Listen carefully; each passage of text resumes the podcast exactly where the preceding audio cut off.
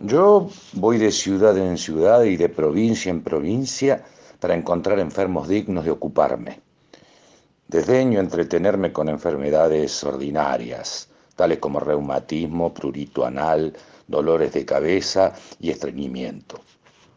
Lo que yo quiero son enfermedades de importancia, buenas calenturas con delirio, satiriosis, fulgor ulterino, hidropesía, priapismo, cabecitas de alfiler, talidomíricos, centauros, talón de Aquiles, monte de Venus, chakra de Júpiter, estancia de Atenea, en fin.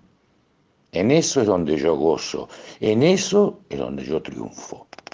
Desearía, señoras, que estuviesen ustedes abandonadas de todos los médicos, desahuciadas en la agonía, para mostrar a usted la excelencia de mis remedios.